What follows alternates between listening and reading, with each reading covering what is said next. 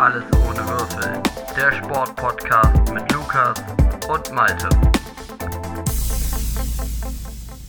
Ja, Lukas, eigentlich sollte das ja heute eine ganz besondere Sendung werden. Corona hat uns dazwischen gefunkt und damit herzlich willkommen äh, zur 14. Ausgabe von unserem Sportpodcast Alles ohne Würfel. Grüß dich, Lukas, wie geht's dir? Hallo, ja, bisschen niedergeschlagen, weil eigentlich sollten wir ja heute an einem Mikrofon sitzen. Richtig, ja. Ich hab's, wir haben es letzte Woche so sehr angeteased.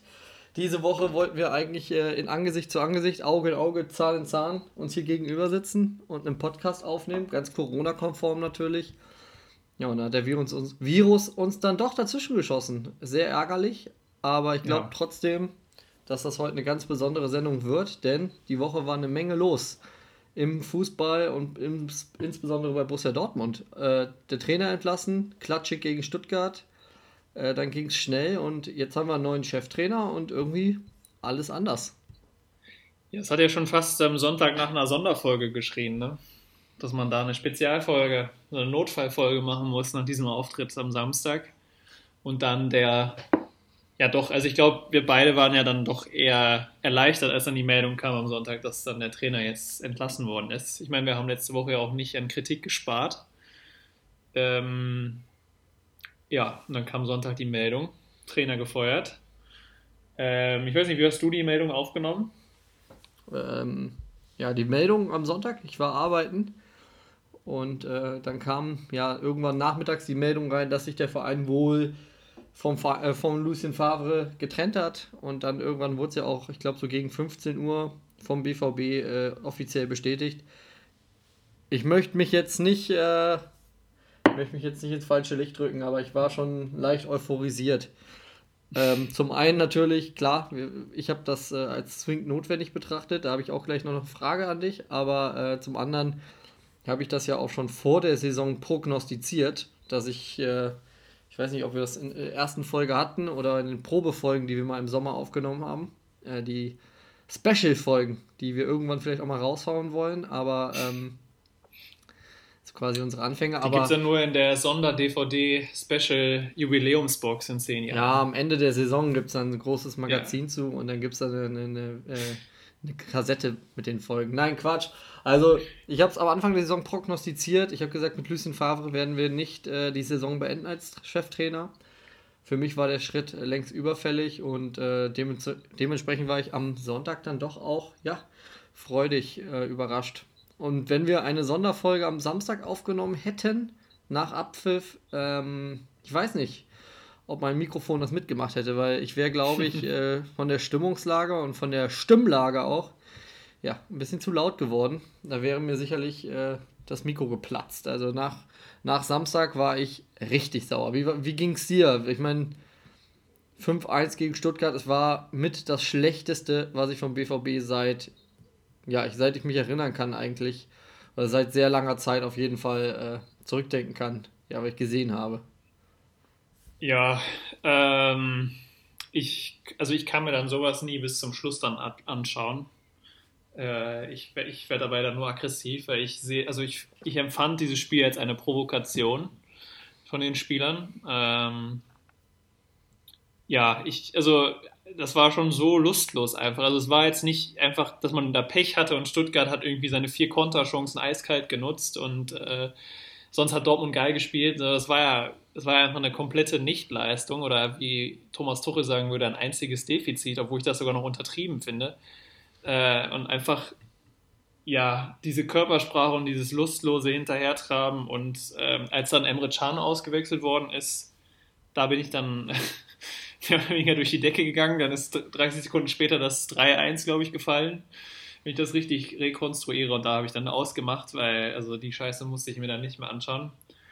Ähm, ja, das, da mögen jetzt vielleicht manche Fans ein bisschen kritisch mit mir sein, dass man sowas dann bis zum Ende aushalten muss.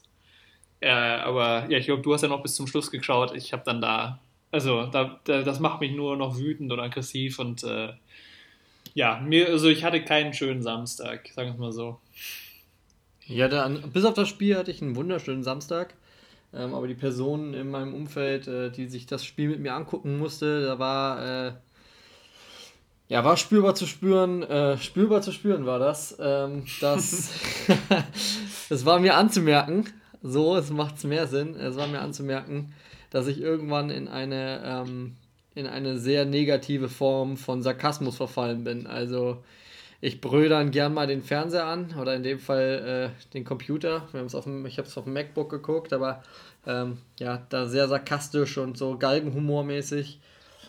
Und ähm, ganz schlechte Stimmung, ganz schlechte Vibes. Äh, vom Feeling her war da ein schlechtes Gefühl im Raum. Ne? Also das wollte ich damit eigentlich ausdrücken.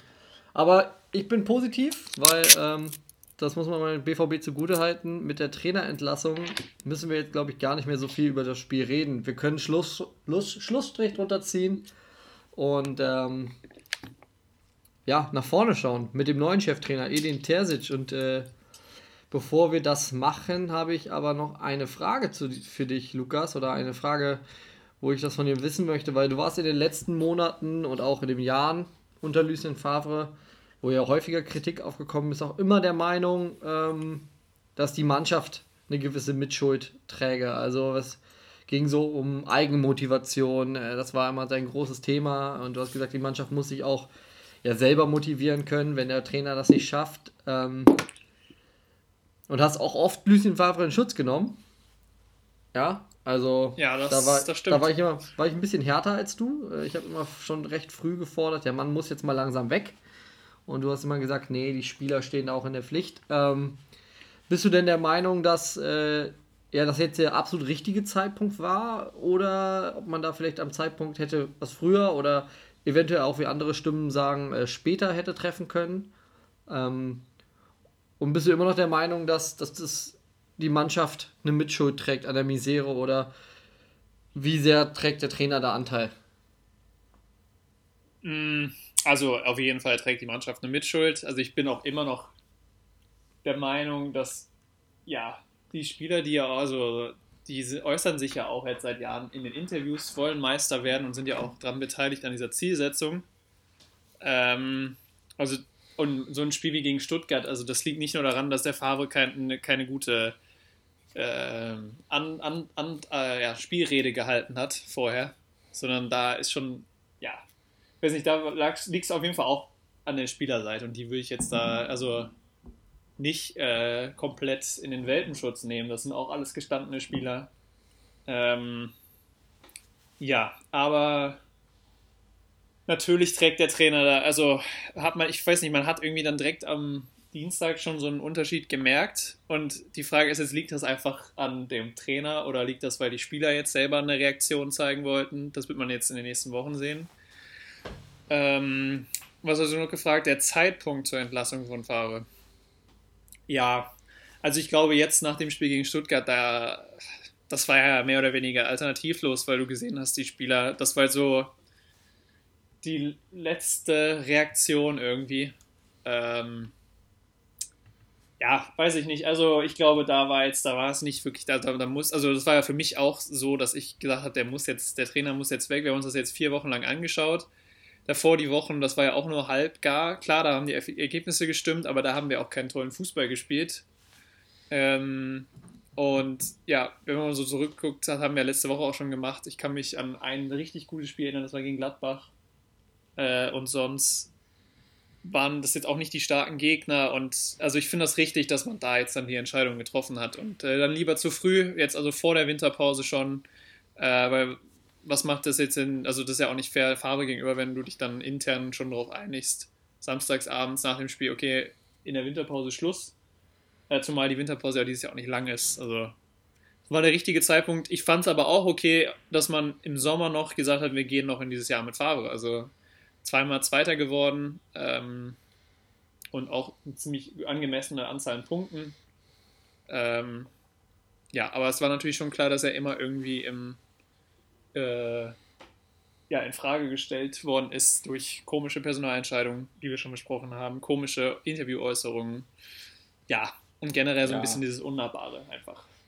Ja, ich glaube, ich kann nur zwei ganz kurze Sachen dazu sagen. Also einmal das Spiel am äh, Samstag war, glaube ich, für mich auch persönlich der absolute Tiefpunkt, weil sich da gezeigt hat, dass es nicht nur an der Müdigkeit liegt, also so Spiele wie Köln und Frankfurt, das kannst du mit der hohen Belastung noch irgendwo argumentieren, ähm, dass du da eben nicht ganz frisch wirktest. Aber gegen Stuttgart wirkte die Mannschaft einfach in jeglicher Hinsicht unterlegen, auch von der Einstellung her. Da mangelt es an allem, spielerisch, taktisch. Und ähm, ich habe ja häufiger schon den Standpunkt vertreten, dass der Trainer die Person ist, die die Mannschaft ähm, ja auf Gegner einstellt, ähm, aufstellt und dann eben auch äh, ja, die, die Marschrichtung vorgibt. Da können elf super Spieler auf dem Platz stehen, elf super Individualisten, aber es liegt in der Aufgabe eben des Trainers, ähm, eine Spielidee äh, mit der Mannschaft auf den Platz zu bringen oder mit der Mannschaft auf den Platz zu stellen, äh, die sich auch, womit sich die Spieler auch identifizieren können. Und ich glaube, das war bei Lucien Favre das große Problem. Immer dieses Predigen von geduldigem Fußball. Hm, da habe ich äh, ja auch mit anderen Leuten drüber gesprochen. Ich glaube, das passt nicht zu der Truppe. Hat nie so richtig gepasst, wenn du dir anguckst, was wir für Zocker haben. Die wollen nach vorne spielen, die müssen nach vorne spielen. Ähm, nicht zuletzt hat man es in den letzten Monaten einfach einigen Spielern auch angesehen. Äh, Beispiel Jaden Sancho, der einfach mit diesem geduldigen Fußball, wenn es eben nicht nach vorne geht und er vorne nicht die Bälle kriegt, die er braucht, ähm, dass er dann einfach sich auch in eine Negativspirale reinspielt. Das zum einen und zum anderen äh, zum Zeitpunkt, klar, äh, jetzt absolut richtiger Zeitpunkt, bin ich voll bei dir. Also ich habe, äh, du hast es mir, glaube ich, zuerst sogar geschrieben. Du hast äh, Samstag irgendwann, ich glaube, noch ein 2-1 oder 3-1 geschrieben, dass der Favre morgen zurücktritt. So ist es ja dann nicht gekommen. Äh, der ist ja nicht zurückgetreten, sondern die Bosse haben die Reißleine gezogen, aber Zeitpunkt absolut richtig. Aber ich fand es auch vernünftig, mit ihm in die dritte Saison reinzugehen, weil man muss ihm ja bei all der Kritik auch äh, zugutehalten, dass er einfach zwei solide oder ganz gute Saisons, nehmen wir die Pokalwettbewerbe raus, äh, mit der Mannschaft gespielt hat, eine sehr sichere zweite, zweiten Platz in zwei Jahren gemacht hat. Also zweimal Vizemeister war ja nicht, ist ja nicht so schlecht. Und dass man sich gedacht hat, gerade in so einem Jahr mit Corona, ähm, wenn man da dieses Jahr nochmal nur, in Anführungszeichen, nur Zweiter hinter den Bayern geworden wäre, ähm, dann hätte man, glaube ich, als Borussia Dortmund ganz gut damit leben können. Ähm, und dann eben in einem Jahr, wo man eventuell auch mal wieder ein bisschen Geld in die Hand nehmen kann, vielleicht nochmal versuchen, oben anzugreifen. Aber dieses Jahr ähm, wäre man, glaube ich, auch mit Platz 2 zufrieden gewesen oder wäre man mit Platz 2 zufrieden am Ende der Saison. Gerade auch in Hinsicht auf die Konkurrenz. Da werden wir auch gleich noch drüber sprechen. Aber ja, man sieht die Ziele gefährdet und deswegen absolut richtige Entscheidung, den Mann jetzt äh, zu beurlauben. Und jetzt haben wir mit Edin Terzic einen Trainer natürlich, der den BVB ganz gut kennt, nicht wahr? Ja, das stimmt. Ähm, ja, ich wollte es vielleicht einmal noch kurz sagen, also du hast ja gesagt, dass mit einmal kurz noch einhaken hier, also du hast ja gesagt, dass Sancho, dass man jetzt angemerkt hat, dass er dieses Abwarten nicht so gut kann. Da muss man natürlich aber auch sagen, letzte Saison hat er 40 äh, Scorerpunkte, glaube ich, geholt, äh, unter Lucien Favre. Also das ist halt immer das Schwierige, finde ich, mit Lucien Favre. Also ähm, ja, man hat jetzt die Saison das Gefühl gehabt, dass es nicht so funktioniert mit diesem Abwarten Fußball, aber die letzten beiden Jahre waren ja eigentlich punktemäßig auf jeden Fall auch super. Also er ist ja Punkt vom Punkteschnitt her der beste Dortmund-Trainer der Geschichte, wenn ich das richtig gelesen habe in den Statistikheften. Ja, punktgleich mit äh, Thomas Tuchel übrigens. Beide mit, ich glaube, 2,09 Punkten pro Spiel. Ja. Ähm, ja, aber natürlich, sonst in den anderen Punkten stimme ich dir dazu. Äh, jetzt Edin Terzic, Trainer, der kommt, glaube ich, aus, der kommt aus Menden, das ist in der Nähe von Dortmund, wenn ich das richtig äh, gelesen habe. Und ja. er war natürlich, war schon 2010 bis 2013 im Club, äh, als Scout, in der Scouting-Abteilung und in der Jugendakademie, Trainer von der U16, glaube ich, äh, damals. Und natürlich jetzt schon seit äh, Favre da ist, Co-Trainer von Lucien Favre, also mit im Trainerteam. Äh, und hat dann, glaube ich, auch so interimsweise ein paar Spiele die zweite von BVB trainiert, als die den Trainer einmal entlassen mussten. Äh, und natürlich hat er selber auch schon Trainererfahrung oder Co-Trainererfahrung äh, aus England noch mitgebracht oder in der Türkei mit Slaven Bilic. Ähm, ja, also man hat sich für die interne Lösung entschieden. Ich glaube, wir, haben ja beide mal so ein paar Namen rumgespielt gehabt, jetzt nicht live on air, aber privat. Ja, ähm, können wir ähm, gerne gleich drüber reden, was wir da so für Namen ja. uns auch vorstellen. aber ähm, ja, genau, interne Lösung finde ich jetzt erstmal eigentlich ganz gut. Ich war dann tatsächlich im ersten Moment überrascht, dass man es sogar direkt bis zum komplett Saisonende ähm, ja, verkündet hat. Ich hatte jetzt eher mit gerechnet, dass man ihm jetzt die ersten paar Spiele machen lässt und dann mal schaut. Ja, das hat Aber mich vielleicht persönlich nicht verwundert, wenn ich ehrlich bin, weil guckt man sich den Markt an, es sind nicht die Wunschtrainer frei, die der BVB gerne hätte. Äh, die Namen sind ja irgendwie auch durchs Boulevard gegangen. Da gibt es ja den einen oder anderen Trainer, ähm, die aber momentan einfach fest unter Vertrag sind. Und äh, nochmal so eine Lösung wie Peter Stöger, also jemanden externes holen, mit der Ansage, ja, aber wahrscheinlich ist im Sommer schon wieder Schluss. Ja, wird auch schwierig, jemanden zu finden, der dann das Format hat äh, und den, dem Typus entspricht, der dem BVB hilft. Also mich hat es nicht gewundert. Ich habe schwer damit gerechnet. Aber hattest du dann auch direkt im ersten Moment quasi eher den, also ihn auf dem Schirm? Als er gab quasi ja so durchsickert? Möglichkeiten. Ja, gab ja ein, zwei Möglichkeiten. Er hat ja jetzt auch äh, äh, Bastian Gebhardt aus der U17 noch dabei als Co-Trainer, ähm, der ja momentan nichts zu tun hat, weil seine Mannschaft ja nicht, nicht spielen und nicht trainieren darf, Corona-bedingt. Ähm, von daher war mir schon klar, dass einer der, derjenigen wird ähm, aus den eigenen Reihen. Mögliche Kandidaten wären ja noch Mike Tulberg gewesen. Oder mhm. halt äh, Enrico Maaßen von der U23, aber dass man den abzieht, um dann da einen neuen Trainer, also quasi so ein internes Trainer-Roulette äh, oder eine, eine, naja, eine Kettenreaktion auslösen im eigenen Verein, ähm, wo es doch gerade so ganz gut läuft für die, für die U23 ähm, und auch für die U19 ja nicht schlecht lief äh, vor Corona. Das war mir dann schon klar, dass man das nicht, das Risiko nicht eingeht. Äh, von daher war für mich Edin Terzic schon einer der logischsten Kandidaten. Ja, also im Nachhinein muss ich sagen, ja, finde ich das auch. Und wo ich jetzt ein paar Tage Zeit hatte, darüber nachzudenken, finde ich das auch eine gute Entscheidung. Ähm, ja, ich war am Anfang ein bisschen überrascht. Ich hatte es auch gar nicht so auf dem Schirm, ähm, dass man ihn dann mitnimmt. Also er hat es ja auch selber gesagt, er ist ja auch Teil des Trainerteams gewesen, jetzt die ganzen Jahre über.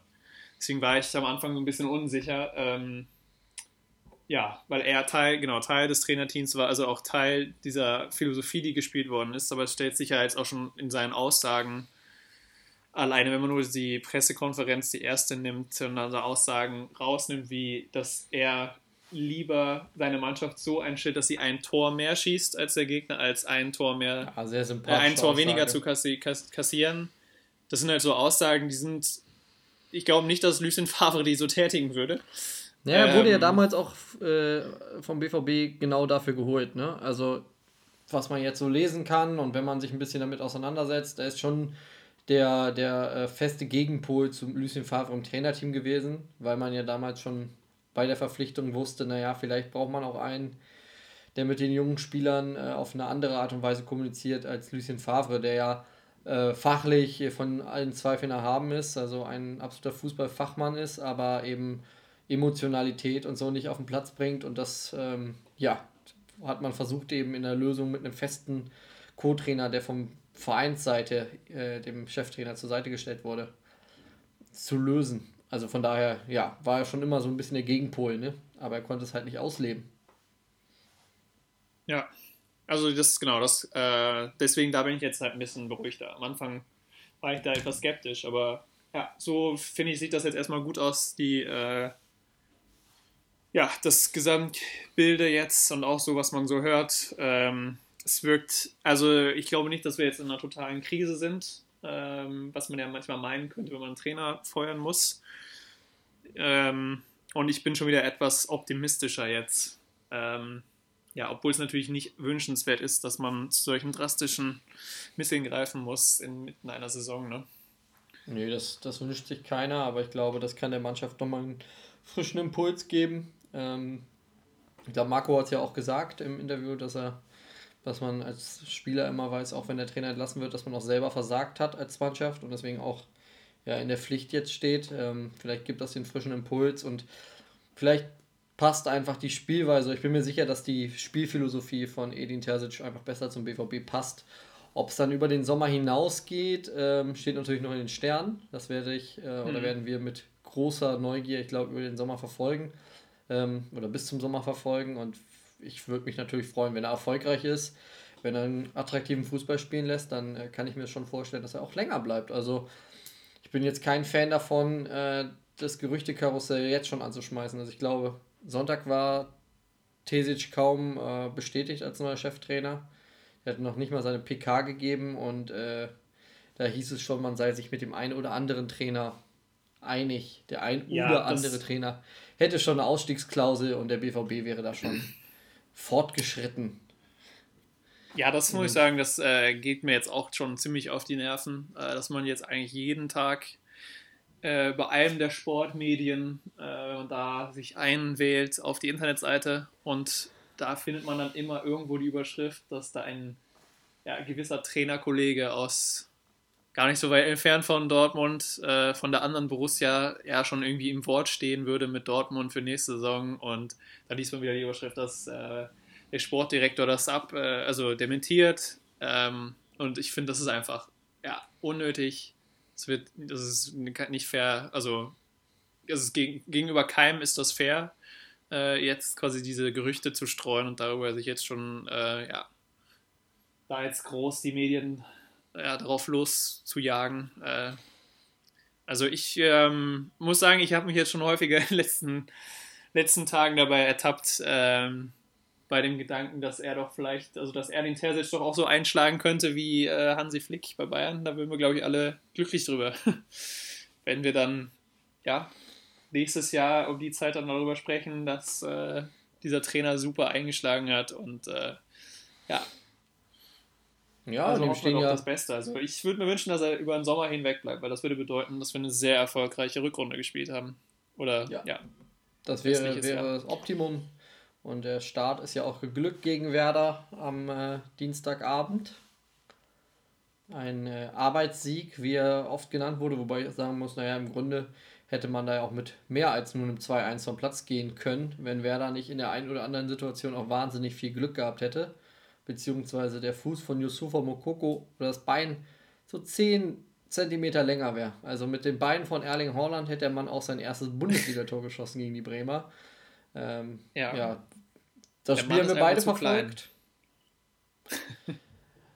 Kann man, glaube ich, beim, noch gar keine Frage. Also, Achso, aber, Entschuldigung, nee, war also akustisch jetzt gerade ein bisschen schwer zu verstehen. ich sagte nur, dass wir das Spiel beide verfolgt haben und ähm, ich glaube auch nach dem Spiel sehr zufrieden waren, weil man doch eine andere, andere Mannschaft gesehen hat oder von der, von der Einstellung, von der Körpersprache, die uns ja auch in den Spielen davor ein bisschen gefehlt hat oder erheblich gefehlt hat äh, an einigen Stellen die war gut rund, äh, rundum positiv und äh, ja, macht, macht Lust auf mehr. Ja, also vor allem, wenn man sich überlegt, dass man ja gegen 12 gespielt hat. Ne? Bei Bremen hat ja noch der rechte Pfosten tatkräftig mitgeholfen. Äh, wenn ich mich der da an die eine Situation. Ja. Ähm, nein, also das war ein ordentlicher, ordentlicher Auftritt. Ähm, klar hat da vorne so ein bisschen die, ja, wie soll ich sagen, so ein bisschen die Durchschlagskraft gefehlt, sag ich mal. Ähm, klar, die Chancen, waren viele Chancen da, aber so, so ganz man gesehen, dass da die Leichtigkeit gefehlt, aber das ist ja okay. Also, ich nehm, also das haben die Spieler ja nachher auch geäußert, die standen unter enormem Druck. Also du stehst halt normal, normal unter Druck, wenn du dein Heimspiel mit 1 zu 5 gegen einen Aufsteiger verlierst. Ähm, aber sonst, ja, also sehr engagierte Leistung. Hat mir auch sehr äh, gut gefallen. Ähm, ja, und am Ende, klar, hat mir da auch ein bisschen Glück, ist bei dem Elfmeter. Also der, der Torwart von den Bremern, der Pavlenka, hat sich ja wieder aufgemacht, mal wieder eins seiner Bombenspiele zu zeigen.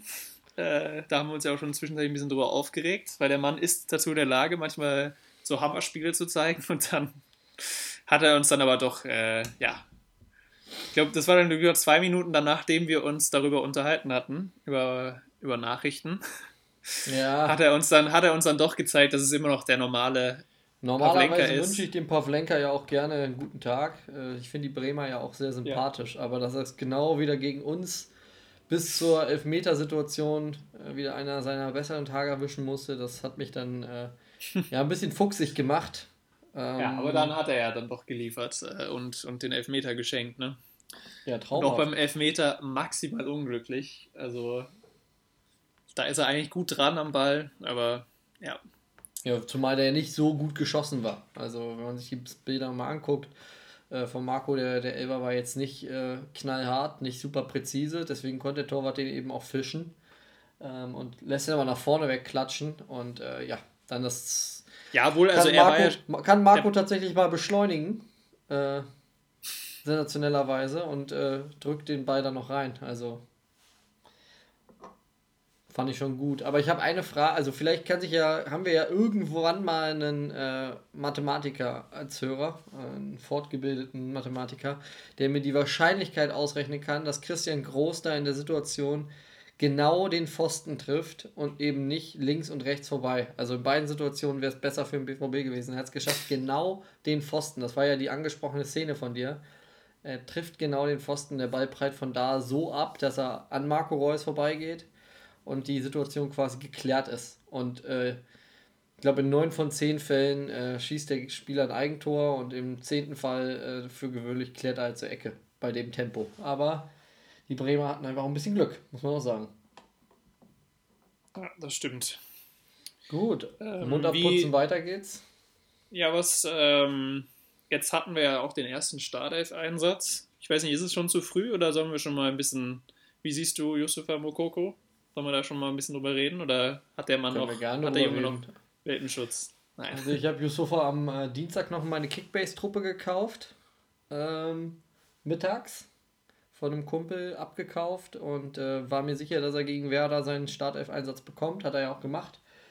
Äh, klar, war ein bisschen unglücklich. Er hätte das Tor machen können, vielleicht auch machen müssen. Äh, aber man, man merkt einfach auch, dass er noch brutal jung ist und dass er einfach, dass ihm noch ein bisschen was fehlt, sowohl am körperlichen, also wenn du da mit 16 Jahren gegen so Innenverteidiger-Schränke wie äh, Ömer Toprak und äh, Christian Großer spielst, das ist natürlich keine einfache Aufgabe. Dafür finde ich, hat er hat das gut gemacht, hatte seine Szenen, hätte das Tor machen dürfen.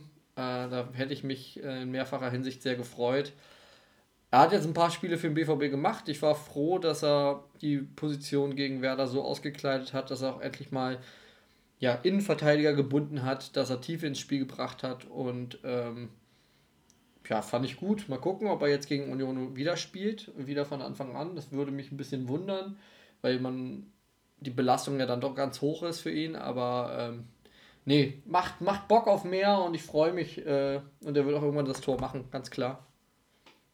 Ja, also ich muss auch sagen, also der er ackert, er arbeitet und ich finde, man merkt auch immer direkt, wenn er auf dem Platz ist, dann ja, dann zieht sich das Spiel immer so ein bisschen auseinander und dann ist da vorne immer ein bisschen mehr Platz, weil genau dann, ja, was du jetzt gerade schon angesprochen hast, halt da das macht, äh, worüber wir auch die letzten Wochen immer wieder geredet haben, halt mal einen Lauf in die Tiefe anbieten, äh, ja, Innenverteidiger binden. Das ist gut, klar merkt man körperlich noch nicht ganz da, aber das kann auch einfach nicht sein. Also in dem Alter, ähm, also das ist völlig in Ordnung und ich glaube es ist sogar gut, dass er jetzt nicht ja, also klar, ich hätte mir gewünscht, dass er schon ein Tor geschossen hätte, äh, auch für ihn persönlich. Aber ich glaube, es ist gar nicht schlecht, dass er jetzt nicht schon so wie Haaland mit fünf Toren eingestiegen ist in seinen ersten drei Spielen.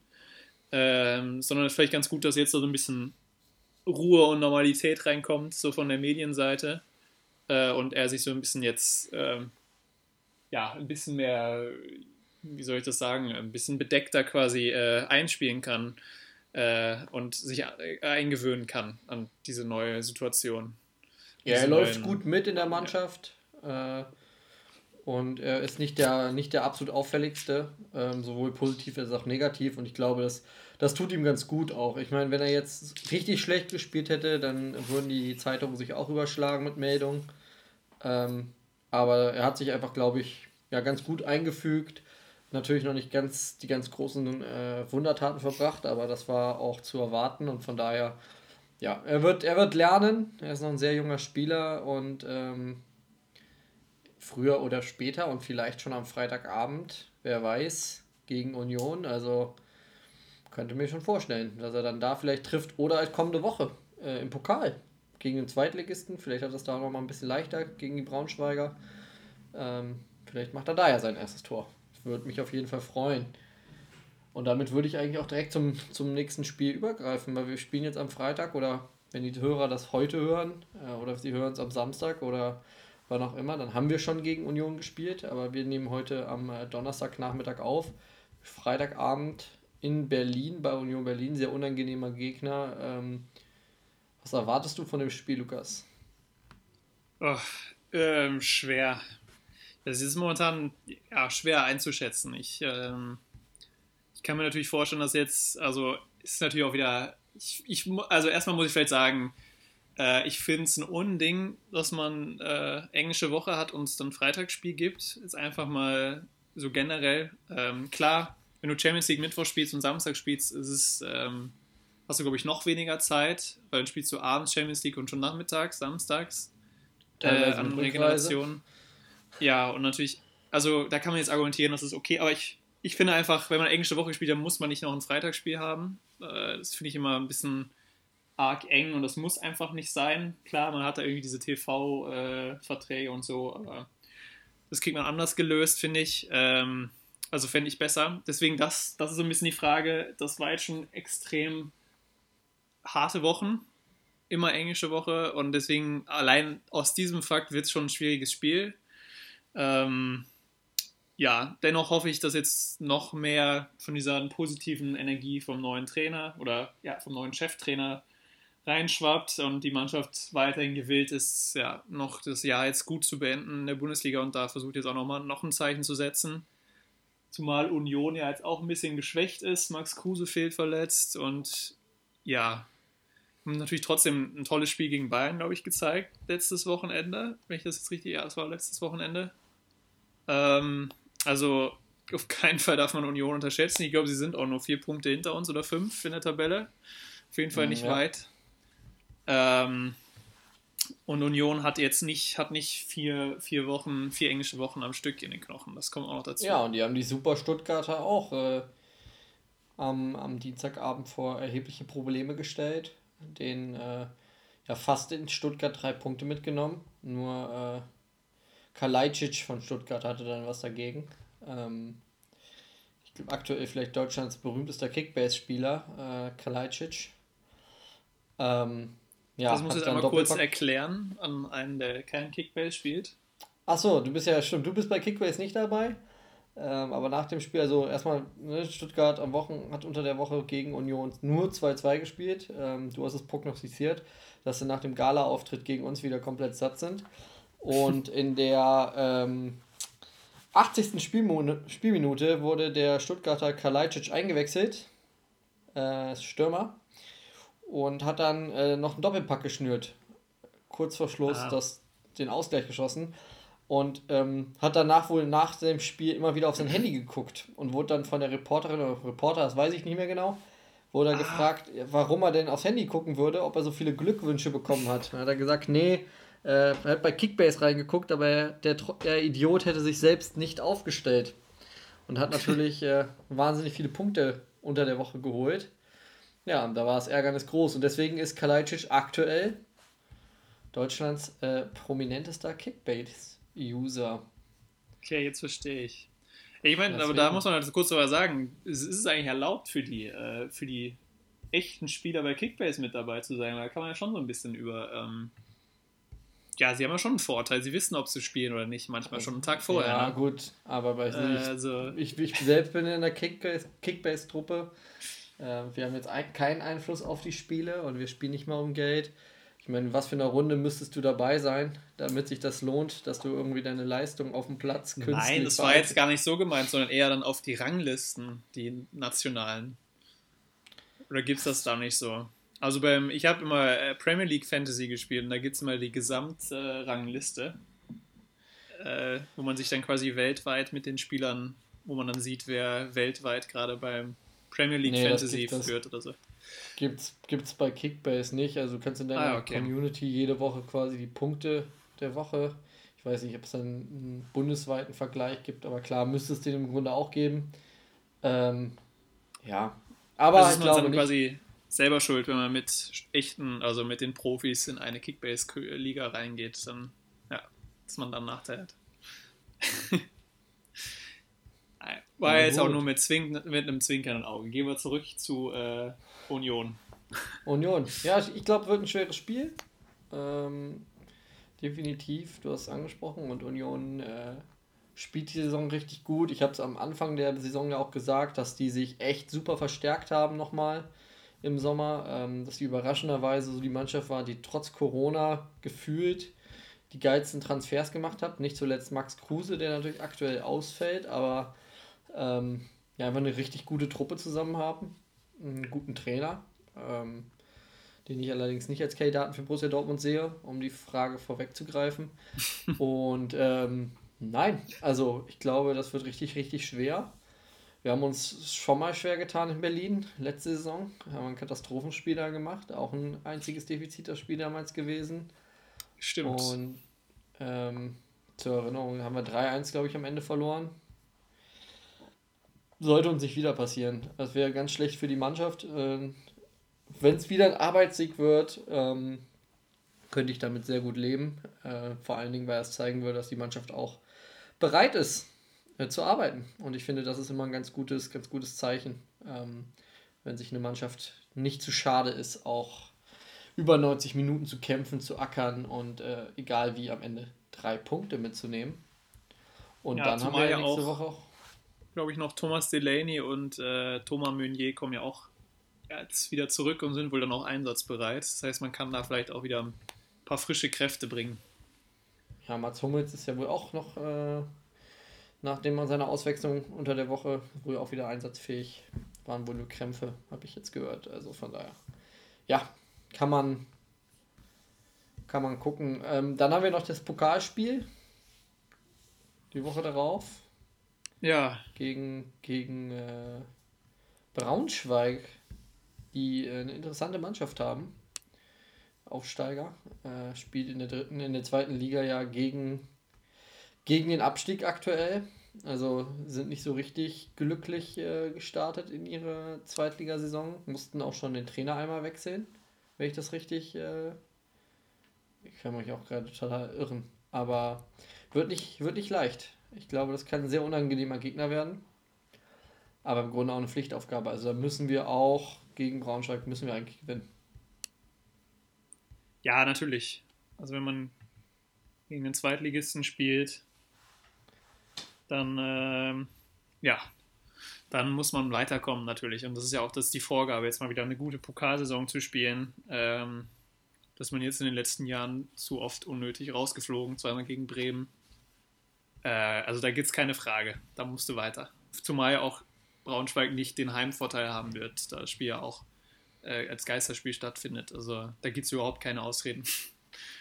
Das muss man jetzt so deutlich mal sagen. Ja, die letzte Begegnung gegen die Braunschweiger war übrigens am äh, Januar vor sechs Jahren. 2014 war eine schwierige Saison für den BVB. Kannst du dich da noch ans Endergebnis erinnern? Boah. Nee. Also ich, Ich hoffe mal, dass wir es gewonnen haben, aber Wir haben es gewonnen, äh, 2-1, knapp am Ende. Doppelpack damals Aubameyang. Ähm, das war definitiv eine, ich irre mich gerade, das war, war auf jeden Fall ein spannendes Spiel. Ein wichtiger Sieg damals. Ganz wichtig. Gut, Lukas. Hoffen wir, dass wir auch diese Woche, dieses Mal gegen, gegen die Braunschweiger gewinnen. Ähm, und dann kommt ja auch, wenn ich es richtig in Erinnerung habe, endlich mal das schöne Ausweichtrikot zum Einsatz, oder? was stimmt, dann müssen sie doch müssen sie da in Oder Weiß sie spielen. spielen in ne? Schwarz, aber ja gut. Äh, das ist dann nochmal. Ich würde mir wünschen, dass sie in Weiß Wahrscheinlich spielen sie eher in Schwarz, weil Weiß und Gelb passt Das wahrscheinlich auch nicht Weiß so ist gut zusammen. Pokaltrikot. Werden wir sehen. Ich bin, gespannt. Ich würde mich freuen, wenn sie in Weiß spielen würden. So ein schönes Trikot. Also ich Aber bin jetzt gut, nicht so ein großer das. Fan von dem Weißen. Aber Nicht? Also muss Nee. ich zurückschicken, weil ich habe es ja eigentlich als Weihnachtsgeschenk ähm, ja, schon gekauft. Ärgerlich. natürlich, wenn du es mir jetzt als Weihnachtsgeschenk mir geben würdest, dann allein weil es von dir ist, würde ich es natürlich jetzt nicht äh, vergraulen, sondern natürlich dankbar entgegennehmen. Ja, ich habe hier ein weißes Trikot äh, und hinten drauf Spielervlog äh, Trikot Nummer 24. 24, das ist Thomas Meunier. Ja, genau. Passende Kombi. Ich würde Gut, es Lukas, lass- tragen. Du würdest es mit Stolz tragen. Ich glaube, wir müssen weg vom Fußball. Ähm, wir haben noch andere Themen, die wir letzte Woche aufgeschoben haben, weil wir einfach auch zu lang letzte Woche schon über Dortmund gesprochen haben und wir drohen diese Woche wieder zu viel über Dortmund zu sprechen. Ja. Also es ist momentan in unserer vorletzten Sendung für dieses Jahr. äh, kann man ja schon mal ankündigen. Es wird noch eine geben nach heute, aber wir reden zu viel über Fußball und deswegen lass uns ganz schnell die Sportart wechseln. Ähm, vielleicht ganz kurz die Randnotiz zum Handball, zur Handball-Frauen-EM. Für alle Zuhörerinnen und Zuhörer, die deutschen Frauen sind leider ausgeschieden, haben es nicht geschafft. Die Niederlage gegen Niederlande und dann die Niederlage gegen Kroatien, das war eine zu viel und damit steht fest, dass die deutsche Frauennationalmannschaft ähm, ja, kein Platzierungsspiel bei der diesjährigen Europameisterschaft erreicht. Aber es startet jetzt bald die Frauen, äh, die Herren-Handball-Weltmeisterschaft. Die werden wir dann natürlich dann auch äh, mit großer Leidenschaft verfolgen, oder Lukas? Natürlich. Ähm, ich habe heute schon gesehen, also ich glaube, das Turnier startet mit der Partie Norwegen gegen Frankreich, was natürlich auch eine absolute Top-Partie ist. Die norwegischen Herren sind ja auch auf einem guten Niveau, nicht ganz so wie die Damen, die jedes Spiel bei der Europameisterschaft hier mit 10 Punkten Abstand bisher, glaube ich, gewonnen haben. Ähm, Junge Jugendliche würden vielleicht sagen, die rasieren, die flexen jeden Gegner weg, ja. aber gut. Also, aber trotzdem, äh, die Franzosen sind ja auch mal stark bei der Handball, bei den Handballturnieren. Also eine absolute Top-Partie. Ich habe jetzt gar nicht die deutsche Gruppe, habe ich gar nicht so im Blick. Ich glaube, die ist machbar, oder? Schauen wir uns das doch jetzt einmal kurz mal an, wenn wir jetzt hier darüber reden. Ähm, und hast du im Blick, wo die gespielt wird? Die WM, die wird, glaube ich, in Ägypten gespielt, ne?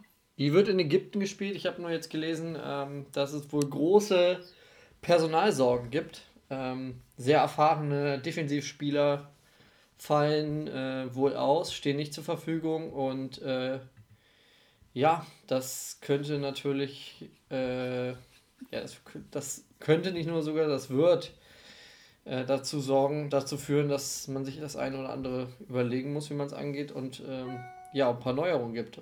Kommt eine Mail rein. Hat aber nichts mit uns zu tun. Ja, ich habe jetzt auch gerade die Gruppe offen. Ich glaube aber trotzdem, dass es für die Gruppenphase reichen sollte. Da spielt man gegen Kap, Kap Verde. Verde. Ja, Ungarn ist natürlich schon ein Name im Handball und Uruguay.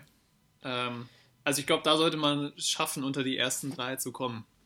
Ja, das ist ja bei den Weltmeisterschaften, bei den Handball-Weltmeisterschaften oft so, dass die gerade in der Vorrunde die Begegnung äh, schnell mal etwas leichter ausfallen als bei der Europameisterschaft.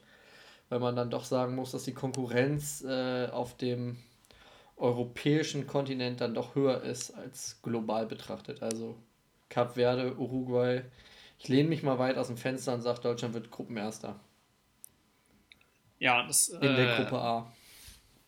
Das, äh, ja, wenn man jetzt die Namen so liest, sollte man davon ausgehen. Aber ja, da können wir dann sicher nochmal dann, wenn wir näher, dem Turnier näher kommen, äh, nochmal uns drüber unterhalten. Das Turnier geht los am 13. Erst im Januar, da sind wir schon wieder zurück. Da sind wir zurück aus unserer ganz kurzen Pause. Genau. Also wir zeichnen nochmal ganz kurz, wir zeichnen diese Woche nochmal auf, wir zeichnen nächste Woche nochmal auf, dann machen wir genau wie die Bundesliga ein bisschen Pause, ganz kurz, und dann, wenn die Bundesliga wieder startet, melden wir uns auch wieder zurück. Das heißt, bei der Handball-Weltmeisterschaft sind wir voll am Start. Äh, dann gibt es jede Woche eine dicke Packung Handball. Sage ich jetzt mal. Kann natürlich auch sein, dass wir dann, äh, dass der BVB dann wieder katastrophal spielt und wir uns jede Woche damit beschäftigen oder ganz andere Sachen in der Fußballwelt passieren. Aber gut, äh, das ist noch Zukunftsmusik. Ich glaube, der Januar wird ein Handballmonat für uns. Nicht nur ein Fußballmonat, sondern auch ein Handballmonat ja, also der Januar, der wird auch wieder überschäumen an Sportereignissen. Die NFL-Playoffs, NBA ist gestartet. Äh, also da Meinst ja, du, es wird dann etwa ein Basketballmonat, der Januar? Nee, also Basketball, der, das ist ja nur die Regular Season, also die normale Saison, die da läuft. Natürlich werde ich dann, also wird da auch viel Basketball geguckt ähm, und viel darüber geredet werden müssen. Äh, ich weiß nicht, wie viel im Rahmen hier des Podcasts, weil das wird dann schon viel. Ne? NFL-Playoffs sind auch. Das ist ja auch immer ein großes Happening. Da weiß ich ja, dass du auch bei den Playoffs auch dann gern mal einschaltest noch. Ähm, ja, ja. Bundesliga steht an mit absoluten also, Top-Spielen für Dortmund. Äh, wenn du, wenn du nicht äh, den Podcast nutzt, um über Basketball zu reden, Lukas, mit mir, dann ähm, ja, wirst du wenig Gehör finden. Äh, oder du schaffst es eben, mich über den Podcast zum Basketball-Fan zu machen. Vielleicht gelingt dir das ja, weil wenn du mich so unter der Woche jetzt äh, privat, ohne Mikros zwischen uns äh, und ohne das laufende Band auf Basketball ansprechen wirst, dann äh, wird von mir eine müde Antwort kommen. Da äh, kriegst du mich wenig mit. Ja, wär, ich kann ja dich mal ein bisschen dann die nächsten Wochen mit Highlight-Videos füttern äh, von meinen Lieblingsspielern und dann sehen wir mal, wie enthusiastisch du dann im Januar dabei bist. Okay. Hast du denn da vielleicht auch so ein bisschen was äh, zum, zum Rätseln für mich? Zum Quizzen? Ja, das habe ich natürlich gleich auch. Äh, ähm, du kannst ja vielleicht einfach mal erzählen, du bist ja, du hast ja, du hast beim American Football immer einen Favorit vor jeder Saison und beim Basketball auch. Ähm, wer war denn, also wer ist denn dein jährlicher Favorit bei der NBA? Und vielleicht kannst du ein bisschen die Hintergrundstory dazu erzählen. Also, ganz klar. Also beim Basketball kenne ich mich spitzenmäßig auf, äh, aus. Ich bin als Kind groß geworden äh, mit einem äh, T-Shirt von Michael Jordan, was mein Cousin mir mal geschenkt hat. Die Story dazu glaube ich nicht, dass sie den Podcast gehört. Ähm, zumindest nicht an dieser Stelle. Aber als Kind Riesenfan von Michael Jordan wegen des besagten T-Shirts. Das war in den 90ern, das war die große Zeit von MJ bei den Chicago Bulls. Ähm, danach hat die Begeisterung für Basketball auch schlagartig aufgehört. Kam dann nochmal so ganz kurz wieder ähm, in meiner äh, Schulzeit, weil mein Englischlehrer ein ehemaliger Basketballprofi war. Ähm, ja, ja, ja, ja. Ähm, Profi, aber, aber in welchem in, in Kontext? Also im deutschen Kontext Basketballprofi oder? Der war im wortwörtlichen Sinne Basketballprofi, bevor er Lehrer wurde. Ähm, aber in welcher Liga? Amerik ja, in der Bundesliga natürlich. Also US-Amerikaner in der Bundesliga. Okay, ja, verstehe. Ja, beim äh, Basketball-Bundesliga-Rekordmeister. Ich weiß nicht, ob die immer noch Rekordmeister sind, äh, offiziell. Aber der hat mal bei uns, bei mir in der Heimatstadt, war der Lehrer und ehemaliger Basketballprofi. Na naja, gut. Äh, ansonsten mit Basketball natürlich nicht so viel am Hut. Äh, das, diejenigen, die mich kennen, wissen, dass äh, ich jetzt vielleicht körpergrößenmäßig auch nicht der beste Basketballspieler, also nicht die besten Bedingungen dafür mitbringe.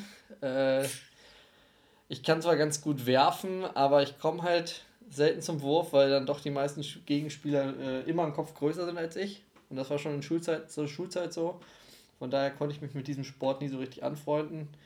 Ähm, aber klar, natürlich habe ich einen Favoriten jedes Jahr. Äh, in der NBA sind es natürlich, ähm, oder in der NFL bin ich, schlägt mein Herz für die Minnesota Vikings. Ähm, mein äh, Basketballherz äh, spricht dementsprechend natürlich auch für die Mannschaft von Minnesota. Ganz klar. Ich weiß gar nicht, ich habe das nur so als, also äh, bei uns hier im Freundeskreis aus deiner alten WG, Lukas, da war das so ein Ding da musste ich, hatte ich immer zwei Teams, äh, absolute Underdog-Teams. Ich habe jedes Jahr gesagt, die äh, New York Giants äh, in der, im, in der, äh, im Football, die muss man auf dem Zettel haben, die haben dann jedes Jahr scheiße gespielt. Und dementsprechend habe ich auch immer gesagt, dass die Timberwolves aus Minnesota, keine Ahnung, wer da spielt, äh, habe ich auch immer gesagt, ah, die muss man auf dem Zettel haben. Ähm, keine Ahnung, die haben auch immer scheiße gespielt. Also ich würde einfach mal sagen, vom Football habe ich mehr Ahnung als vom Basketball und äh, von daher ist mir das eigentlich auch ganz egal, wer da gewinnt. Ich weiß natürlich, dass da haben wir schon mal drüber geredet. LeBron James, einer der besten Basketballspieler aller Zeiten ist wahrscheinlich. Und ähm, finde das auch einigermaßen äh, spektakulär, wenn dann äh, die, die äh, Playoff-Spiele sind und man da die Highlight-Videos sieht. Aber so richtig Ahnung, da kannst du mir besser, also bist du besser im Wissen ausgestattet. Ja. Wobei dein Lieblingsteam ja auch in den letzten Jahren doch das ein oder andere Mal auch gewechselt hat. Also klar, Dallas Mavericks immer.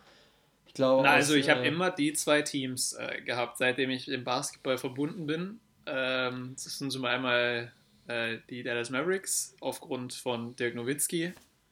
Ähm, und da werden jetzt viele, die jetzt Basketballfans sind, direkt äh, Erfolgsfan schimpfen. Äh, ich bin halt auch Fan Absolut. der Golden State Warriors.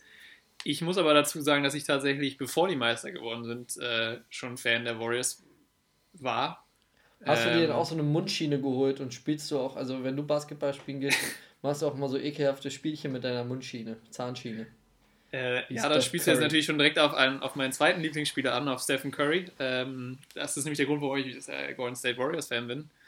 Ähm, wegen Stephen Curry und ja, er hat die Eigenart, ähm, diesen Mundschutz, äh, auf den immer so lecker rumzukauen, äh, gerade bei Freiwürfen. die Abart.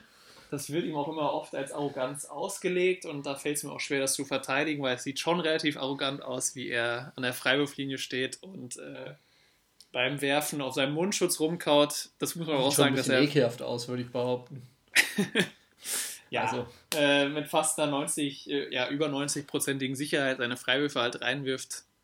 Das, dann, das soll ihm dann äh, verziehen, aus meiner Sicht. Äh, und sonst halt äh, ein ja, grandioser Basketballspieler, der jetzt auch verletzt war leider letzte Saison. Deswegen freue ich mich da besonders, ihn jetzt wieder auf dem Parkett zu sehen. Äh, nächste Woche, wenn es wieder losgeht genau, das sind meine beiden Lieblingsteams. Ähm, Dallas auch weiterhin. Die haben ja, sind ja so ein bisschen immer das europäische Team mit dem europäischen Superstar. Erst war es Dirk Nowitzki. Das muss man ja auch mal so ein bisschen sagen. In Deutschland kennt man Dirk Nowitzki und weiß, das ist so das Basketball-Aushängeschild für Deutschland, aber der ist auch in der USA wirklich, äh, kennt man ihn und weiß, wer Dirk ja, Nowitzki ist. viele Spiele gemacht. Also. Äh, genau. Ewig ja, gespielt, immer beim 20 gleichen 20 Jahre oder was? Und, ja, äh, 20. Sicher äh, und äh, Sechster auf der All-Time Scoring List. Also seitdem es die NBA gibt, gibt es die Statistik über ähm, ja, wie viele Punkte Spieler erzielt haben und da ist Dirk Nowitzki auf Platz 6. Äh, also wirklich ja, einer der wirklich der größten. Ähm, nur, dass aber auch die Deutschen das wissen, dass Dirk Nowitzki wirklich, ähm, ja, nicht nur hier gefeiert wird, äh, so als Basketball-Aushängeschild oder als dieser sympathische Blonde, der manchmal im äh, ZDF Sportstudio dabei war. Oder bei Wetten das auf der Couch gesessen hat und deswegen alle, alle genau. um ihn herum wie Zwerge hat erscheinen lassen. Ja, ich weiß nicht, äh, ich habe ja ein paar Fragen vorbereitet. Wir jetzt gerade über Dirk Nowitzki reden. Ich habe hier jetzt eine Doppelfrage zu Dirk Nowitzki. Äh, einmal die Rücknummer, die Rücknummer, von Dirk Nowitzki. Die 42. Ah, fast. die 43. 41. 41. Fuck off. Ja, aber nah dran. Ja, ärgerlich. Sehr nah dran. Ähm, Aber halt auch daneben. Genau, und ähm, ja, in der NBA gibt es ja jedes Jahr den Draft, wo die Jugendspieler vom College oder auch europäische Spieler dann quasi an die Teams verteilt werden und da darf dann das schlechteste Team den besten Spieler oder darf den ersten Spieler ziehen und dann geht es so weiter. Das ist ja das Draft-System. Ähm, genau, und da wollte ich jetzt wissen von dir, von welchem Team wurde Dirk Nowitzki äh, im Jahr 1998 gedraftet? Also von welchem Team oh. wurde er ausgewählt? Ach so, wo, wo er ausgewählt wurde. Äh, ja. oder, also von welchem Team er nach Amerika ging oder welches amerikanische Team ihn geholt hat? Also welches Team ihn im Draft gezogen hat, also ausgewählt hat. Ja, würde man jetzt natürlich spontan sagen, äh, wenn er 1998 wenn er nicht dann nochmal getradet wurde, dann würde ich mal sagen Dallas Mavericks. Ja, das ist nämlich diese Trickfrage, äh, die ich jetzt hier gestellt habe. Ähm, ja. Warte, warte, warte, darf ich einen zweiten Schuss? ja. Äh, dann sind die Phoenix Suns. Ja, auch nicht. Also, schade. Dirk Nowitzki hat seine ganze Karriere bei den Dallas Mavericks gespielt und auch in seinem ersten Jahr. Er wurde nämlich am Draft Day äh, wurde er noch getradet äh, und wurde aber eigentlich von den Milwaukee Bucks gezogen. Ja. und dann wurde er am selben Tag noch äh, weiter getradet zu Dallas, weil Dallas. gefragt, aus welcher Stadt er kommt, äh, hätte ich äh, besser geglänzt. Aber äh, das war eine Expertenfrage. Ja. Woher soll man das? Ja, es ist so eine kleine Trickfrage. Also ich finde so, äh, also man muss dazu sagen, es, ist, es war schon Dallas das Team, was ihn auch wirklich haben wollte von Anfang an und ihn auch dazu bewegt hat, sich beim, beim Draft anzumelden äh, und ja, ihn da schon sich sehr bemüht hat, ihn in die USA zu holen. Also äh, das, dieser Deal war dann auch schon vorher quasi eingefällt mit dem anderen Team. Ähm, also eigentlich, du warst jetzt, lag es nicht so falsch. Es ist halt nur so eine, äh, dass er tatsächlich auf seinem ersten Draft-Foto halt nicht mit einer Kappe von den Dallas Mavericks steht, sondern äh, von den Milwaukee Bucks. Ja. Ähm, ja, soll ich einmal ein bisschen weitergehen mit den Fragen? Ja, genau. gerne. Ähm, ja, also die, das Team, wahrscheinlich somit das berühmteste Team, sind ja die LA Lakers, Los Angeles Lakers. Äh, und der Spitzname, der deutet auf die ursprüngliche Herkunft des Teams her. Weil in den USA ist es ja so, mit den Sport-Franchises ist es ja so, die ähm, wechseln auch mal die Städte. Äh, und die LA Lakers, die haben nicht immer in Los Angeles gespielt. Und ich äh, wollte mal fragen, ob du weißt, wo die herkommen. Die haben dieses Jahr auch ein Sondertrikot, was mit den Farben so ein bisschen darauf anspielen soll, auf deren ursprüngliche ja, Herkunft. Boah, das ist auch wieder so eine Expertenfrage, ne? Ich hatte, ich hab, ich hab den Namen der Stadt äh, im Kopf, wo ich glaube, wo sie herkommen. Äh, aber äh, äh, äh da gibt es nämlich auch, gibt es da nicht auch einen, einen Fußballverein, der da spielt? Real,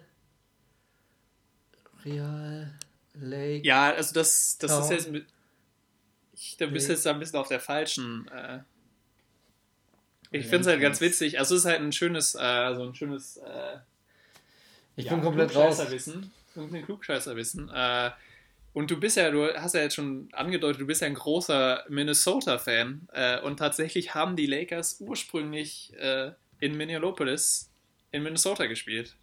Und deswegen heißen sie Lakers wegen den großen Seen, die, in, äh, die man in Minnesota findet und die so ja, äh, ja, die quasi ähm, so ein bisschen das Wahrzeichen des Staates auch sind. Ähm, genau, deswegen heißt das Team Lakers. Ähm, und ja, es hat von 1947 bis 1960 haben sie in Minnesota gespielt.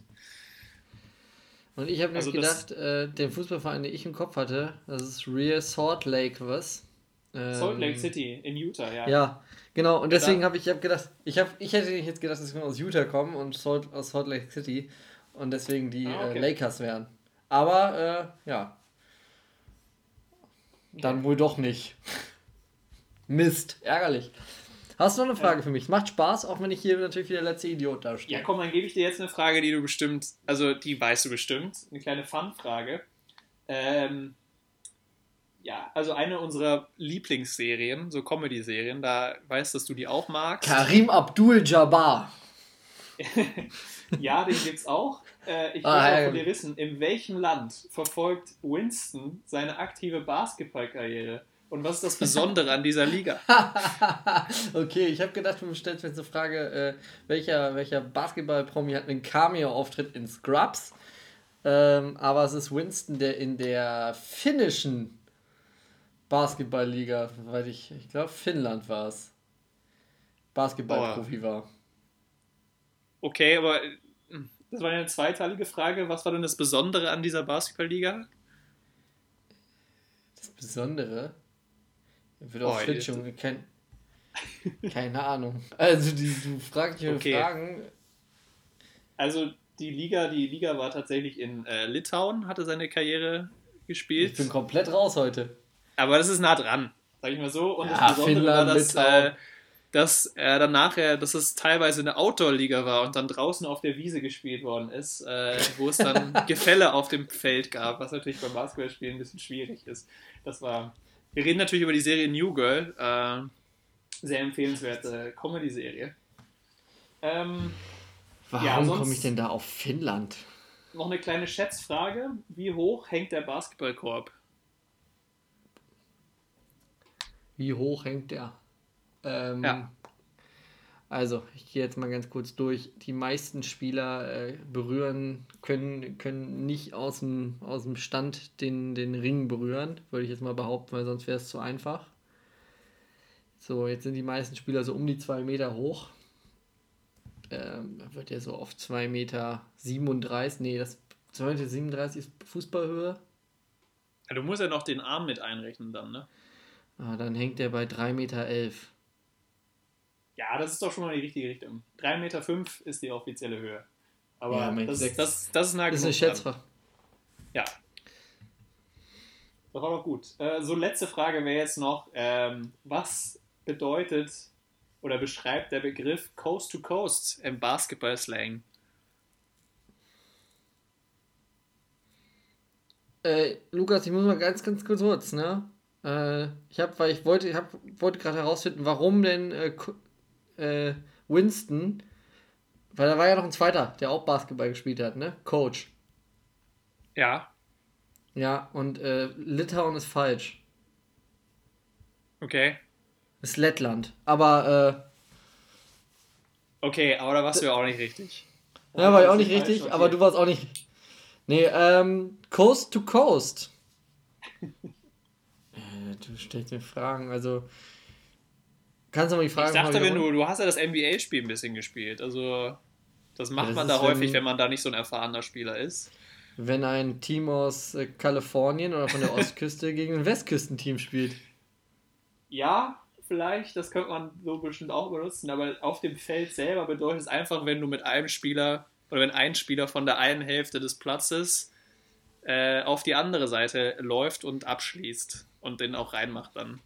Also quasi, äh, wenn du den Rebound holst und einmal durch, durch alle durchläufst und vorne dann den Ball auch reinhaust. Ähm, das ist Coast to Coast und das macht man beim NBA-Spiel eigentlich immer ziemlich häufig, wenn man am Anfang noch nicht so viel Ahnung hat, dann nimmt man den besten Spieler, LeBron James, und dann läuft man einfach äh, übers Feld und dankt den Ja, Ball da- dann vorne rein. Daran, dass ich das nicht wusste, äh, weiß man ja, dass ich offensichtlich ein ziemlich guter NBA 2K-Spieler bin. Weil ich habe es nicht nötig, äh, mit, mich mit solchen Bauerntricks nach vorne zu spielen, sondern ich spiele richtig geilen Teambasketball, ist ja klar. Ja. Warst du denn schon mal bei einem Basketballspiel? Ich war noch äh, persönlich äh, noch nie bei einem Basketballspiel. Also äh, muss man vielleicht ganz kurz sagen, ähm, bei uns natürlich, früher hätte es die Möglichkeit gegeben, hatten ja einen Bundesligisten äh, ganz früher in Leverkusen, die sind dann abgestiegen, Zwangsabstieg oder haben sich dann fusioniert mit einem anderen Team. Äh, da wirst du auch wieder besser Bescheid wissen als ich. Aber ich habe noch nie ein Basketballspiel äh, live verfolgt und ich glaube, ich habe bis auf die paar Male, wo wir zusammen mal äh, geguckt haben, bei dir in der alten WG, auch sonst bei Basketball echt wenig Ahnung. Also, weil ich bin immer der Meinung, Basketball ist so ein Spezial, also wenn du das selber nicht, überhaupt nicht spielen kannst, äh, dann macht das auch nicht ganz so viel Spaß zu gucken. Ist meine Meinung. Ähm, weil ich habe da auch keinen Spaß dran, es zu spielen. Im Gegensatz zu dir. Ich weiß, dass du ein passionierter Basketballer bist. Ähm, okay. Ja, also ich muss ja sagen, ich habe auch mit Basketball gucken angefangen und da konnte ich selber auch überhaupt nicht spielen. Ähm, und da muss ich schon sagen, dass äh, mir das schon Spaß gemacht hat beim Gucken.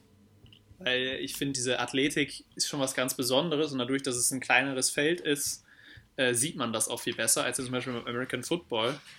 Ähm, einfach mit was für einer Athletik die äh, Spieler ja, über den Platz äh, fliegen, mehr oder weniger, wie hoch die springen können, wie weit sie springen können, die, ähm, ja, die Wurftechniken, also von wie weit die Jungs da die Bälle in, mit, ja, mit Sicherheit in den Korb reinwerfen. Also das fand ich, das hat mich schon immer sehr begeistert, muss ich sagen, als ich dann angefangen habe zu gucken. Also bei mir hat es auch, ich sag mal so, das war als, ich komme halt aus dem Fußballermilieu und da war es halt immer verpönt. Man nimmt einen Ball nicht in die Hand, deswegen war Basketball immer so, Handball war noch so ein bisschen aufgrund, weil die Nationalmannschaft ganz gut war und da durfte man das gucken.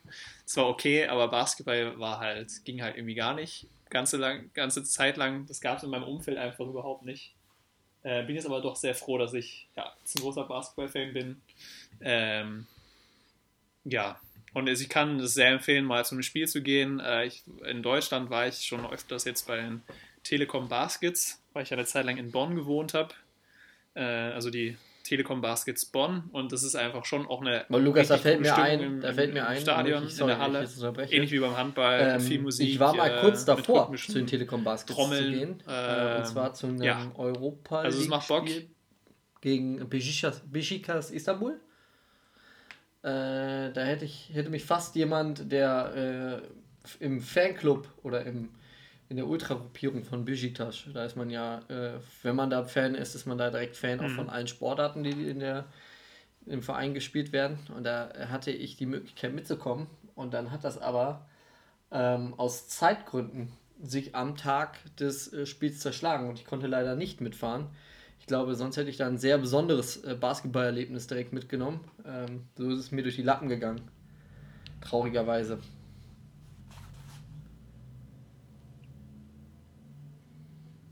Ja, da brennt ja dann gewöhnlich der ganze Block. Selbst in der Turnhalle.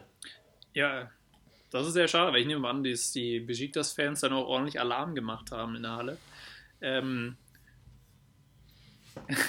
ich, ich hoffe mal nicht, beim Handball in der Halle wäre das dann doch, glaube ich, ein bisschen schwierig mit, äh, mit Rauch und so, das wäre blöd.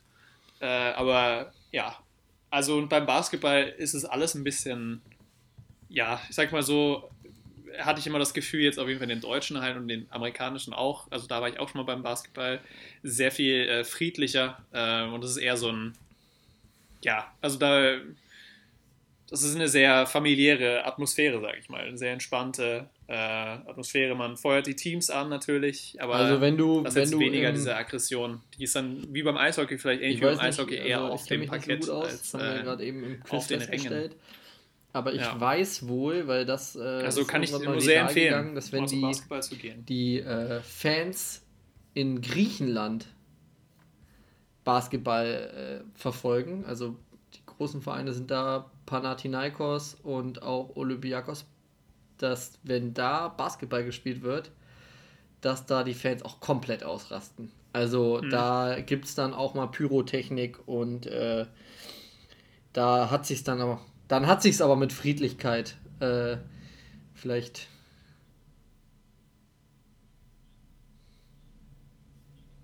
Okay, das, Nee, nee. okay, das habe ich noch nicht mitbekommen. Äh, da da ist dann vielleicht das, äh, die, die Telekom Ultras äh, dann ein bisschen, bisschen ruhiger in Bonn.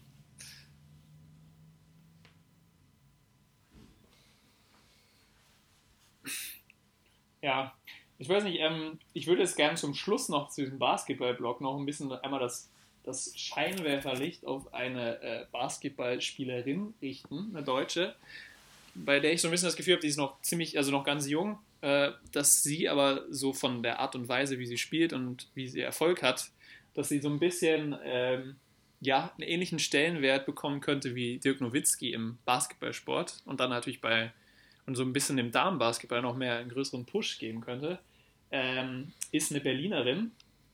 Sie heißt äh, Satu Sabali äh, und sie hat äh, am College auch gespielt, also und hat da auch sehr, sehr erfolgreich gespielt. Ähm, also man weiß ja, im amerikanischen Sport sind immer die Jugendabteilungen sind ja auf den jeweiligen College und das sind dann die großen Jugendmeisterschaften. Äh, und da hat sie, glaube ich, auch sogar einen Titel errungen mit dem Oregon College, wo sie gespielt hat. Äh, und wurde jetzt dieses Jahr im Draft, ich glaube, an dritter Stelle gezogen. Also sie war die dritte, drittbeste Jugendspielerin oder ja, sie wurde an dritter Stelle gezogen. Es ist ja ziemlich weit oben und hat dann jetzt dieses Jahr auch zum ersten Mal bei den äh, Profis gespielt in den USA. Äh, auch in Dallas, sehr witzig, dass sie auch in Dallas untergekommen ist, ähnlich wie Dirk Nowitzki. Ähm, da heißt die Franchise aber Dallas Wings. Und auch da hat sie wirklich eine richtig gute Rookie-Saison gespielt. Ähm, und bei den Damen im Basketball ist es so, man spielt da ein halbes Jahr, spielt man in der USA und dann suchen sich die meisten noch für die andere Hälfte des Jahres ähm, dann ein Team in Europa bei der Euroleague. Das ist so ein bisschen das Pendant zur NBA, also zur WNBA. Ähm, genau, da spielt sie momentan bei Fenerbahce Istanbul und hat da, da spielt man jetzt aufgrund von Corona in mehreren äh, Bubble-Sessions die Gruppenphasen irgendwie aus. Ich habe da das System noch nicht so ganz durch, aber die erste Bubble ist jetzt vorbei, die war im November. Und da hat's, war sie mit einer der besten Spielerinnen überhaupt von allen. Also die ist momentan äh, auf einem ganz, ganz guten Weg und ich kann mir vorstellen, dass man von ihr bald noch mehr hören wird und vielleicht auch über die Grenzen des Basketball, der Basketball-Insider hinaus. Würde ich mir auf jeden Fall sehr wünschen. Also Satu Ja, Berlin, wenn ihr den Namen hört, dann erinnert euch an Donnerstag, diese Folge. 17. Ich habe sie schon Dezember genannt 2020. und habe sie auf dem Schirm und Lukas ja, erwähnt genau, das wollte ich Satu noch einbringen. zum allerersten Mal. Ich guck's mir. Ich geb's gleich ein, wenn wir gleich mit der Folge durch sind. Also ich kann euch allen ja, einfach nur mal empfehlen, Ja. die bei YouTube Ganz kurz zum. Basketball noch mein Einwurf. gib's immer bei weil YouTube ich habe mich natürlich auch ein bisschen schlau gemacht, Äh, jetzt nicht in, äh, um richtige. Basketball-Fachwissen, aber ich habe dir ja vor, ich glaube, ein, zwei Wochen Links geschickt äh, zu kreativen Abarten äh, der, des Basketballsports. Ähm, für alle, die mit äh, den Basketball äh, zu spannend, zu schnell und zu dynamisch ist, die sollen doch einfach mal entweder Beach Basketball googeln, also ein Basketballsport, der am Strand auf kleineren Plätzen gespielt wird. Ähm, soll unfassbar viel Spaß machen, aber ich habe äh, beim Gucken der Videos mir gedacht, das sieht so scheiße aus, wenn das irgendwelche, äh, ja nicht Profispieler, wenn es das gibt, äh, wenn das irgendwelche Hobby-Basketballspieler machen, weil man einfach sich den Ball wie ein Handball zuwirft auf einem kleineren Court und dann irgendwann ja zum äh, versucht von irgendwo in den Korb reinzuwerfen.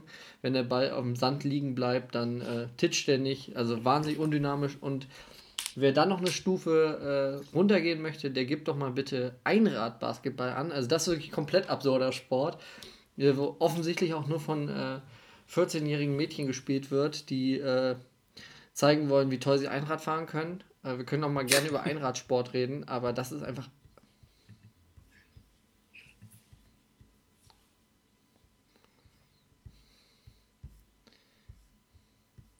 Ja, wenn es also euch Spaß macht, noch, wir haben natürlich nichts gegen 14-jährige Mädchen auf Einrädern. Wirklich, äh, nur das ist kein Sport, den ich irgendwann auf Kicker, äh, Kicker auf der Startseite macht. sehen möchte, weil es wirklich absolute Scheiße.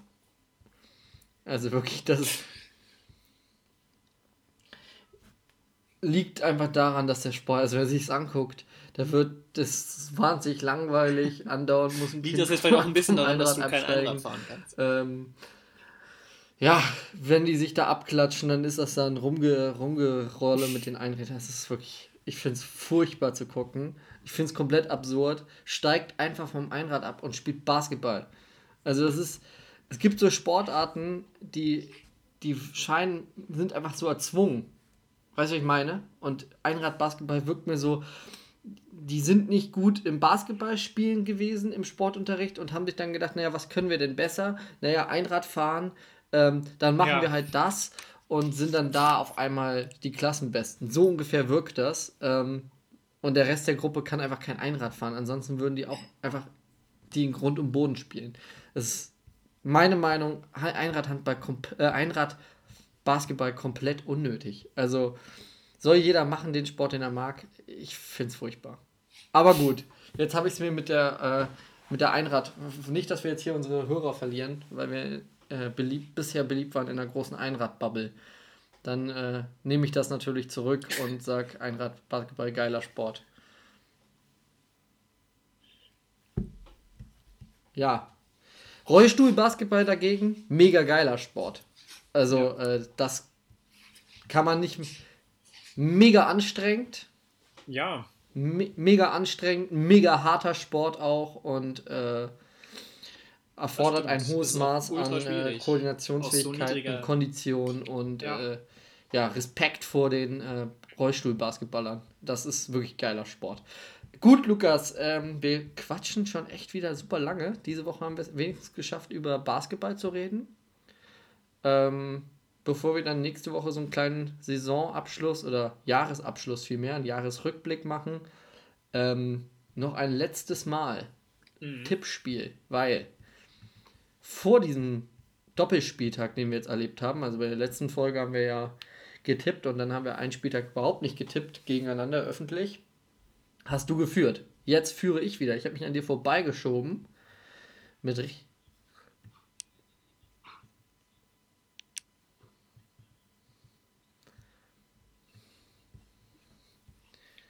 Ja, sieht auch nur daran, weil du letzte Woche hier die ja, Ergebnisse präsentiert hast und den Zwischenstand Lukas, dann kannst du dich jetzt wieder im Dunklen, äh, wenn ich im Dunklen an mich rantasten, aber bitte nur im übertragenen Sinne. jede Woche der Spielstand ähm, offengelegt wird. Und auch nur auf dem Scoring ja, Board. Auf also, drei Spiele, ähm, bevor sich die Bundesliga in eine ganz, ganz, ganz kurze Winterpause mehr so in so eine Woche Weihnachtsferien verdrückt, habe ich drei Spiele oder haben wir drei Spiele wo wir unsere Tipps nochmal öffentlich sagen. Die anderen Spiele bleiben natürlich anonym.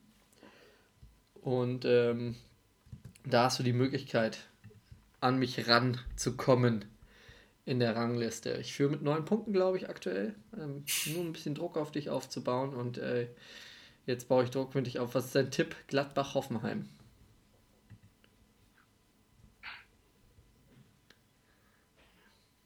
Nee, ich sag's.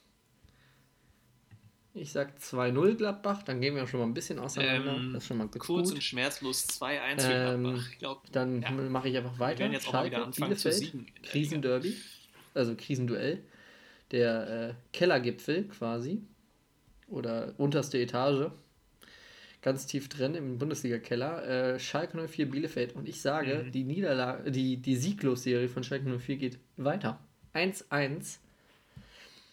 Ja, die schaffen 2020 wird für Schalke ein äh, komplett verbrauchtes Jahr gewesen sein. 1-1. Bielefeld Boah. ist gar nicht so schlecht. Echt? Ich, ja, ich, ich,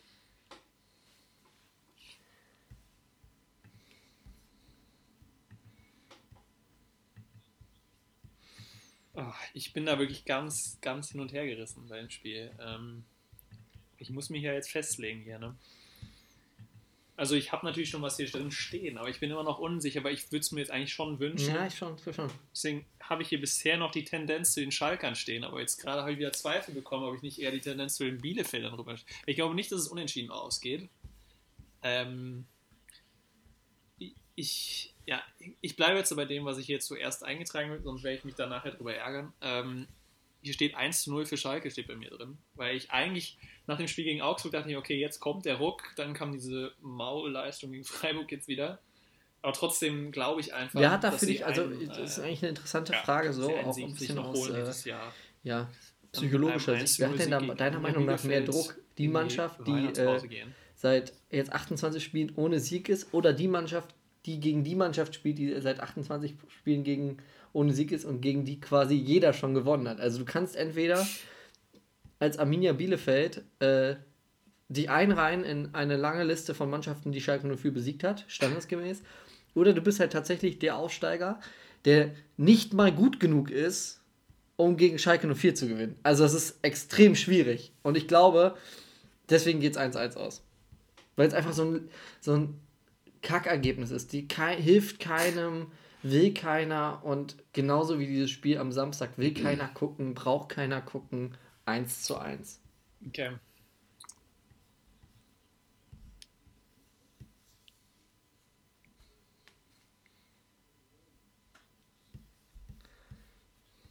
Na, ich glaube jetzt schon, dass die Schalker sich jetzt einfach, dass da jetzt eine Willensleistung zu tragen kommt. Äh, sie wissen jetzt, das Spiel darf man auf keinen Fall verlieren. Klar, der Druck ist da, aber ich habe irgendwie, also ja, ich glaube, die Zeit, nervös zu sein vom Spiel ist bei Schalke jetzt irgendwie lange um, weil man hat jetzt schon so viele Spiele verloren, dass es jetzt auch irgendwie egal ist, ob du dann noch eins verlierst.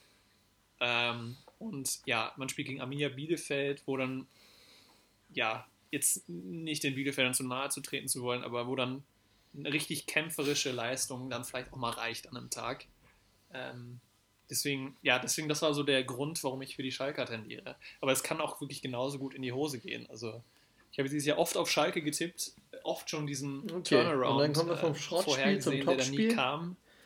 Ich möchte trotzdem Bayer derjenige sein, gegen der nochmal Bayern, also der Bayer-Jäger Nummer dafür. eins Deswegen, gegen, ja, äh, 1-0 für Schalke. den Tabellenführer Leverkusen, überraschend. Ähm, ich fand es krass, dass Leverkusen äh, seit 2014 nicht mehr Tabellenführer war, über einen Spieltag hinweg. Jetzt äh, führen sie von oben die Tabelle an. Ähm, das heißt, also es ist ein absolutes Spitzenspiel Ah, und äh, kommt uns auch entgegen. Also, wenn wir am Freitagabend gegen Berlin gewinnen, dann äh, kann dieses Spiel Bayer Leverkusen gegen Bayern München meinetwegen am liebsten unentschieden ausgehen. Das wäre für die Liga am besten. Gleichzeitig sollten aber auch die Kölner sich dann in Leipzig nicht ganz so blöd anstellen. Ich glaube. Und äh, ich lehne mich jetzt mal aus dem Fenster und fall nicht raus, hoffentlich. Eins, dass die Bayern in Leverkusen tatsächlich verlieren werden. Mit 1 zu 3. Also 3-1 für Bayer 04. Bist du auch bei 3-1? na. Ja. Ich dachte auch, ich wäre jetzt hier der Mutige. Oh. Denn es steht, bei mir steht 2-1 für Leverkusen, aber ja, jetzt kann ich auch nicht mehr wechseln. Das steht ja jetzt hier. Ich würde jetzt nur wechseln, weil du es gesagt hast. Es steht 2-1 für Leverkusen, steht bei mir drin. Ähm, ja, weil ich glaube, dass nämlich auch die Bayern gehen nämlich auch so ein Ich bisschen sag am jetzt, also ich ändere meinen Ähm, Tipp nicht. Du auch nicht. Das ist auch weil wir haben völlig ihn jetzt okay, hiermit, also auch ist er in Stein gemeißelt. Es kann natürlich auch sein, dass wir Ähm, komplett überrascht ja. werden. Deswegen Leverkusen ich dass plötzlich, Leverkusen und es wäre typisch, die Bayern plötzlich wieder Gala-Leistung, Barcelona 2.0 auspacken und die Leverkusener so richtig an die Wand spielen. Ja, klar. Und wenn man auf-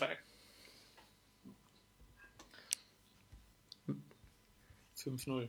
Und wenn man, wenn man, Ja. wenn man auf die Quoten guckt, und wir sind beide äh, jetzt Das keine, die auch. Also das kann- Quoten gehen, sind die immer in der das Lage. sollte man Das, unseren äh, Tipps in ja, den letzten das Wochen angemerkt Das kann haben, wirklich passieren, das stimmt. weil wir auch einfach oft daneben liegen.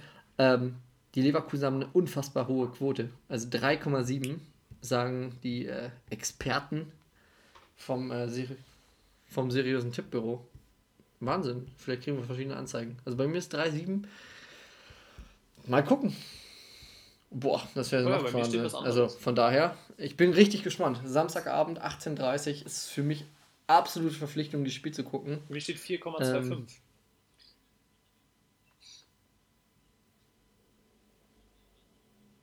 Ja, weiß ich auch nicht.